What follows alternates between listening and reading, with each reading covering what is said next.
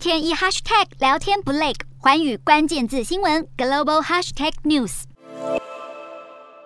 这位美国民众正在对他的娱乐性用药进行检测，这项测试能让他知道药物内是否含有类鸦片药物芬太尼，而试纸上出现这条线就代表含有芬太尼。芬太尼是一种强大的止痛药，功效比吗啡强五十到一百倍，服用非常少量就足以致死，因此在使用上受到限制。美国疾病管制及预防中心 CDC 表示，芬太尼用药过度现在是美国十八到四十五岁民众的第一死因，因此美国非营利组织发出这些检验试纸，要阻止民众因为误用含有芬太尼的药物而丧命。不过，这种测试方式在美国二十五个州并不合法。二十二岁的查理原本以为从网络上买来的药物是止痛。药，没想到却是含有芬太尼的假药，让他不幸送命。虽然试纸可能有助测出要服用的药物是否含有危险成分，但专家还是提醒别滥用药物，才不会让自身陷入风险。